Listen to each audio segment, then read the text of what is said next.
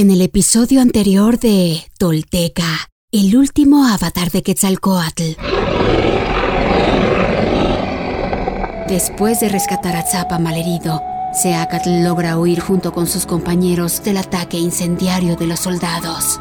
Sin embargo, Zapa fallece y Seacatl lo llora como a un hijo y lo despide. Los fugitivos atrincherados en la cima del cerro velan a Zapa toda la noche.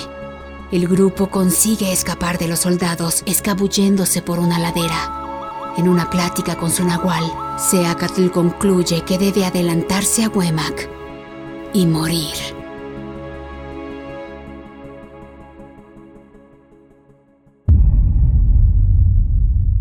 Esto es Tolteca, el último avatar de Quetzalcoatl.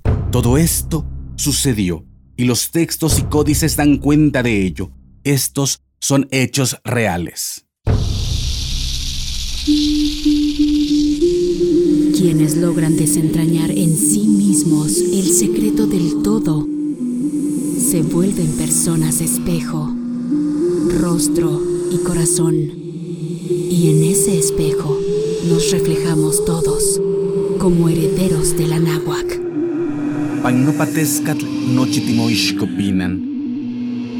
Toish guantoyolotl. Tolteca, el último avatar de Quetzalcoatl, un podcast basado en la obra de Frank Díaz y producida por Nación Tolteca y Fundación Donde Educarte. Producción y realización, Warp. Narración, Mardonio Carballo. Suscríbete a nuestro podcast y síguenos en redes sociales como arroba Nación Tolteca.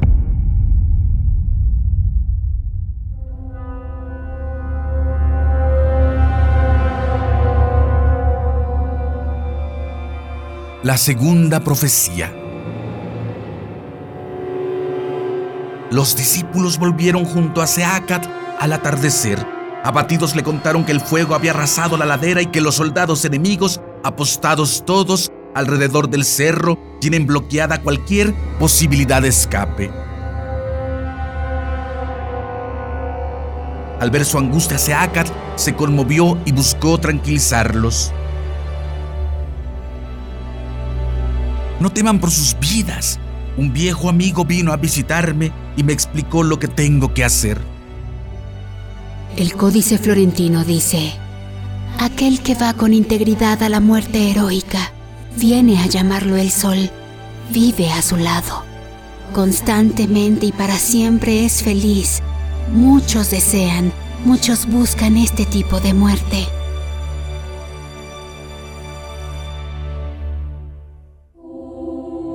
Seacat recordó a los discípulos que el día siguiente sería cuatro movimiento, aniversario del sacrificio de Nanahuatzin y surgimiento del quinto sol. Les pidió entonces que lo ayudaran a celebrar con esplendor.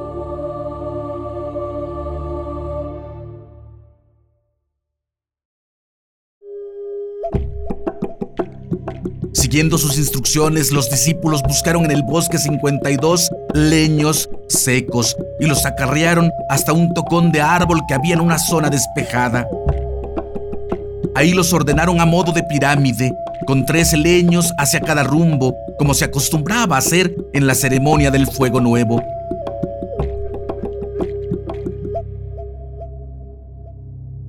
Cuando terminaron los preparativos, Seacat se sentó a descansar sobre la roca. Magtlashochitl se acercó a hablar con él.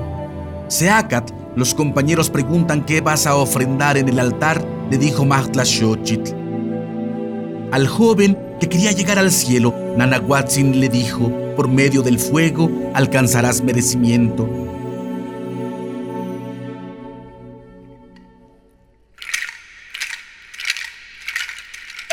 Inotlacatilis, yohmasat ni pachihuilo, Νησιάμικη, νιγνότλαματή, νιμάσα, ουεχκαουτάτα, ατσιτοπαθιόουα, και άχσο σε μίλχουιτ, ο μίλχουιτ, η παλνεμογουάνι, νετσμονακά, άχου νιγμάτι μότσαν, νιάχ, νόναν, νετσνότσα, νιμοτσίο, νομονέσο, μάχμο η τσόκα, μάση παχπάκι, η νησιόπαν η παλνεμογουάνι, γεήνιν, μομόστλι, ειν ίκουικ, τσιτσιούχτης. Desde el día en que nací me persiguen como a un siervo y estoy cansado.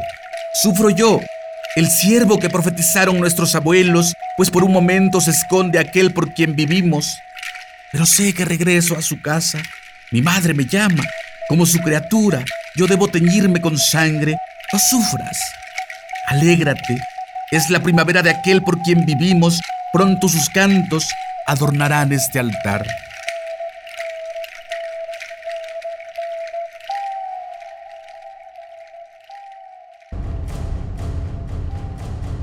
El fuego de Nanahuatzin es una metáfora y tú lo sabes. Reflexiona y compadécete de ti y de nosotros.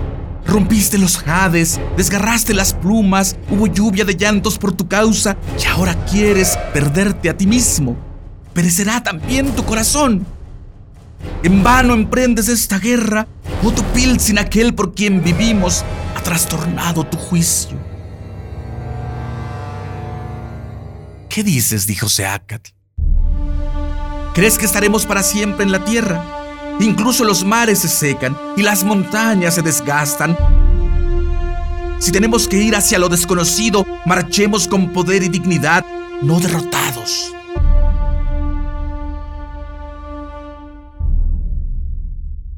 Seacat llamó entonces a sus discípulos y habló así con ellos.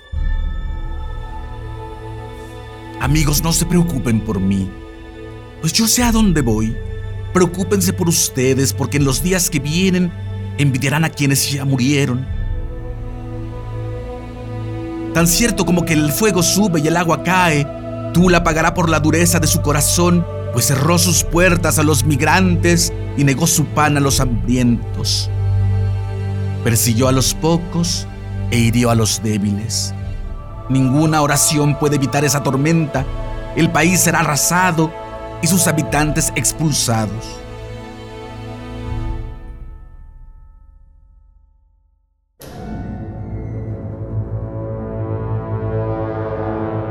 Para entonces quienes nazcan serán esclavos en su propia tierra. Nadie tendrá donde esconderse, serán perseguidos aún en los desiertos más lejanos y en las cavernas más profundas será el quebranto que la ruina de Tula parecerá en comparación juego de niños.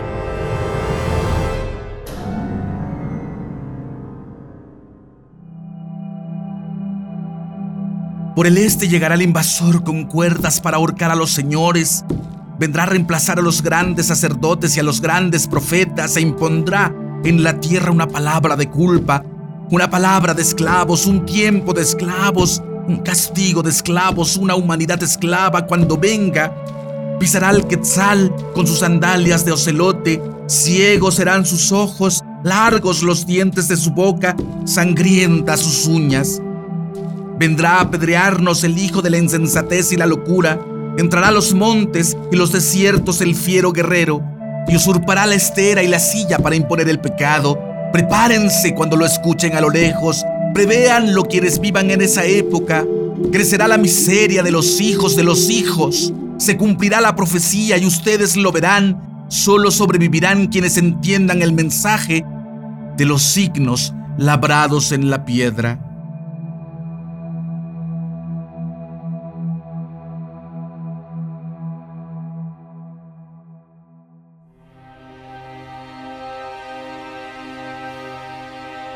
Aseguran los viejos que al terminar de profetizar y en testimonio de que lo dicho se cumpliría, Seacat golpeó la piedra con tanta energía que sus manos quedaron estampadas como si las hubiera sumido en suave cera blanda.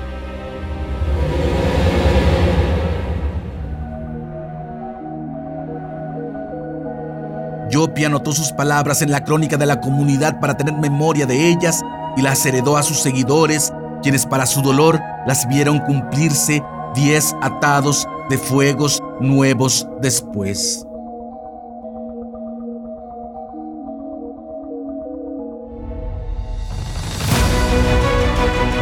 Seaca topil sin naxil quetzalcoatl, nuestro señor Uno Caña, cuarto paso de la serpiente emplumada. Como nunca antes, hoy eres luz infinita en medio de nuestra sombra colectiva.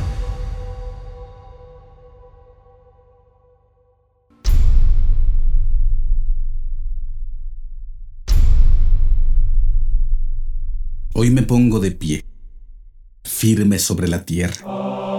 Al reconocerme reconecto, orgulloso con mi maravilloso pasado. Dejo atrás la mentira, las falsas creencias y la vergüenza que me fueron impuestas. Sí, estoy listo para tomar mi destino. Hoy, después de mil años, he despertado. Soy espíritu tolteca que jamás fue conquistado. Hoy reconecto contigo, Anáhuac, nuestro verdadero grandioso y milenario origen para que desde ahí, unido con mis hermanos toltecas, caminemos erguidos en el presente y hacia el futuro que forjaremos. En mis manos tomo conocer y morar en la sagrada filosofía tolteca, tesoro de la humanidad, que hoy regresa y devela su legado. Un camino para despertar y evolucionar en un mundo que se ha quedado sin imaginación ni respuestas. Así, basados en nuestra verdadera raíz, incorporando los últimos mil años de avances y sacrificios de hombres y mujeres de todas las culturas, iniciamos la construcción de un futuro que sí es posible, deseable y esperanzador para la humanidad, el planeta y el universo. Sí, soy sagrado. Sí, soy tolteca. Sí, soy sagrado, soy sagrado, soy tolteca. He despertado y desde mi vulnerabilidad descubro mi verdadero poder. Una vez más, mi corazón brilla en el horizonte.